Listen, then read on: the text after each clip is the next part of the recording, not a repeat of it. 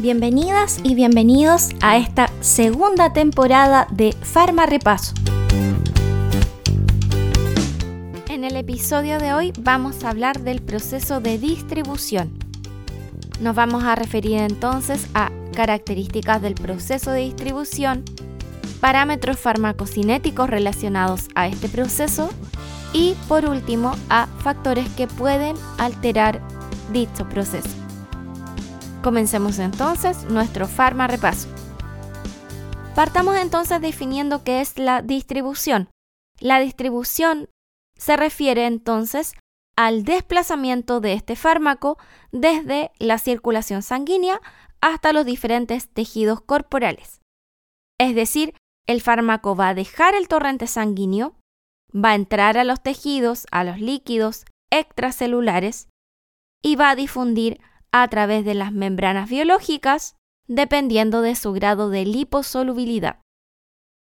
A lo anteriormente mencionado respecto a la absorción, en donde las características físico-químicas influían en el proceso, es decir, íbamos a tener una preferencia en la absorción si el tamaño era pequeño, si la liposolubilidad era elevada y el grado de ionización estaba en cero, es decir, un fármaco sin carga, hay que agregar entonces que van a influir otro tipo de factores, como el grado de unión del fármaco a proteínas plasmáticas y tisulares, y también las diferencias en el flujo sanguíneo regional.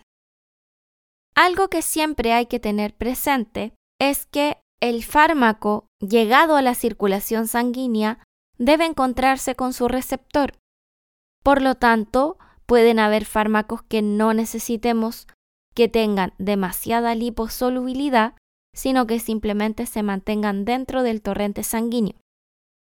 Ahora, si nos vamos a la distribución como tal, el fármaco que ya está disuelto en sangre puede pasar desde los capilares a los tejidos a favor de un gradiente de concentración. Este paso obviamente va a depender de las características físico-químicas del fármaco, tamaño, liposolubilidad y grado de ionización, de la unión a proteínas, lo que te mencionaba, en general el fármaco anda como fracción libre o como fracción unida a proteínas, y del flujo sanguíneo de ese órgano. Por lo tanto, en este repaso conviene hablar sobre la unión a proteínas plasmáticas como primer parámetro farmacocinético a considerar.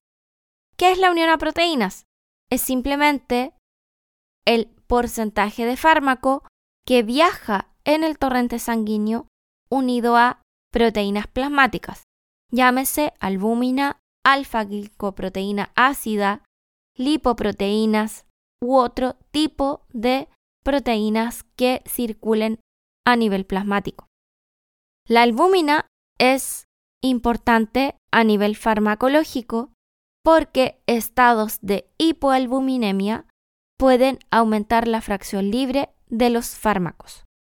Y eso puede implicar en la clínica que aumente el efecto terapéutico, que aumenten los efectos adversos, que como el fármaco va a tener mayor acceso a tejidos y por supuesto a su target farmacológico, exista un aumento de los efectos tanto terapéuticos como adversos de esa molécula de fármaco. Un segundo tema a considerar a nivel de la distribución es la distribución de fármacos a áreas especiales del organismo. Una de ellas es la barrera hematoencefálica. ¿Por qué? Porque la barrera hematoencefálica está conformada por diversas estructuras que van a dificultar el paso de sustancias hidrofílicas desde los capilares al sistema nervioso central. Eso ya nos está queriendo decir que principalmente lo que ingresa a barrera hematoencefálica tiene naturaleza liposoluble. Adicionalmente a esta información, habría que agregar que las células endoteliales de la barrera hematoencefálica expresan unas altas concentraciones de glicoproteína P que van a bombear el fármaco que accede desde la sangre a la célula endotelial de nuevo hacia la circulación sanguínea, impidiendo su acceso al líquido cerebral. Entonces, como primera barrera. Y la segunda barrera a analizar es usualmente la barrera placentaria. Aquí hay que recordar que la barrera placentaria separa y une a la madre con el feto y los fármacos y sus metabolitos tienen que salir de los capilares maternos, atravesar una capa de células, una sola, a diferencia de la barrera hematoencefálica, para acceder al plasma fetal y por ende también a la circulación fetal. Los fármacos en este caso pasan usualmente por difusión pasiva y también dependen de los parámetros físico-químicos del fármaco. También tenemos una barrera rica en glicoproteína P que va a limitar el paso de los fármacos desde la madre al feto. Y esta barrera se ve particularmente acentuada en el primer trimestre del embarazo y va disminuyendo en el tercer trimestre, producto del el avance de, de este estado, ¿cierto? Y un aumento en la superficie y una reducción del grosor de la barrera. Antes de pasar entonces a los factores que pueden afectar el proceso de distribución, nos corresponde hablar de un parámetro farmacocinético importante que se denomina volumen de distribución. El volumen de distribución es un volumen aparente en el cual el fármaco se distribuye a través de todos los líquidos corporales. Las características de este volumen de distribución van a ser que eh, no representa un volumen real, por una parte. Segundo, es que un valor muy bajo va a indicar una elevada unión del fármaco a proteínas plasmáticas o bien de que tiene una preferencia por permanecer en sangre, está ionizado o a lo mejor es demasiado hidrosoluble. Y por último, este volumen de distribución puede verse afectado por edad, por género, peso o enfermedades. Ahora sí, vámonos a factores que pueden modificar el proceso de distribución. Primero, los cambios en el volumen corporal. Y acá tenemos por una parte los edemas, los derrames pleurales o acíticos pueden aumentar el volumen de distribución de fármacos hidrosolubles y reducir el de los liposolubles. Si nos vamos al otro extremo, la presencia de obesidad en un paciente va a disminuir el volumen de distribución de fármacos hidrosolubles y va a aumentar el de los liposolubles.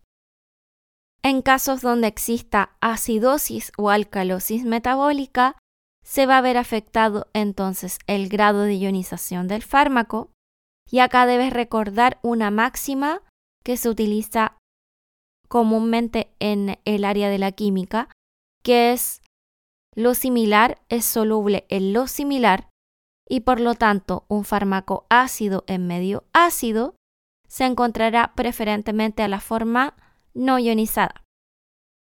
Otro factor patológico que puede influir en la distribución de un fármaco es cualquier estado que provoque hipoalbuminemia.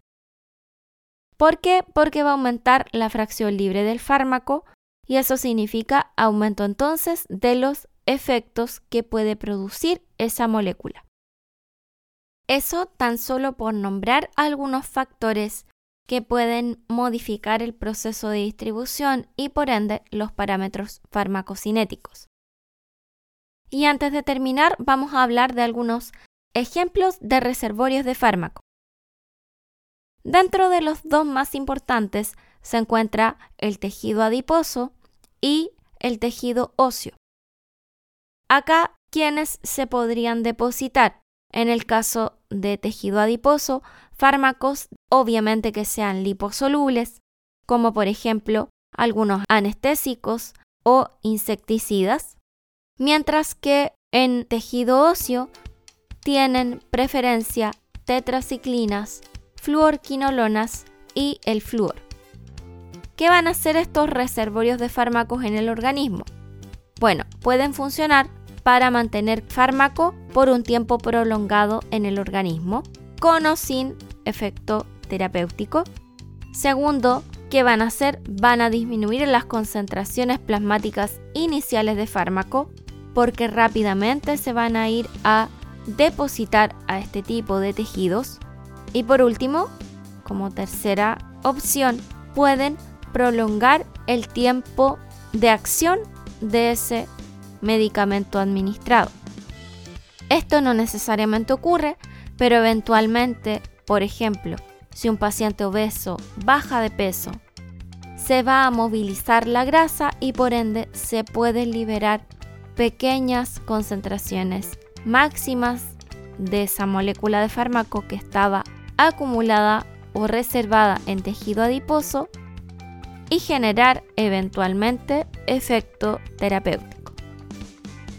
Recapitulando entonces, ¿qué tenemos? El fármaco ya está en circulación y en el proceso de distribución me interesa que se encuentre con su target farmacológico.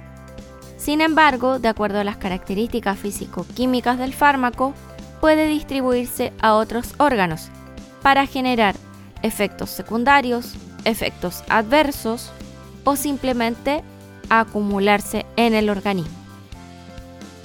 ¿Quieres repasar con tu cuaderno? Describe en qué casos va a ocurrir mayor distribución, relacionándolo con las características físico-químicas del fármaco, peso molecular, liposolubilidad, grado de ionización, cómo debería ser esta mayor distribución en cuanto a la afinidad por las proteínas plasmáticas, la concentración de proteínas plasmáticas y el flujo sanguíneo. Averigua por qué los pacientes con obesidad mórbida antes de someterse a anestesia general deben bajar de peso y esto cómo se relaciona con el volumen de distribución de los fármacos. Y finalmente describe qué sucederá con un fármaco que tiene 99,9% de unión a proteínas plasmáticas en un paciente que se encuentra con hipoalbuminemia versus un paciente sano. Muy bien, ese ha sido entonces nuestro farma repaso de distribución. Nos vemos.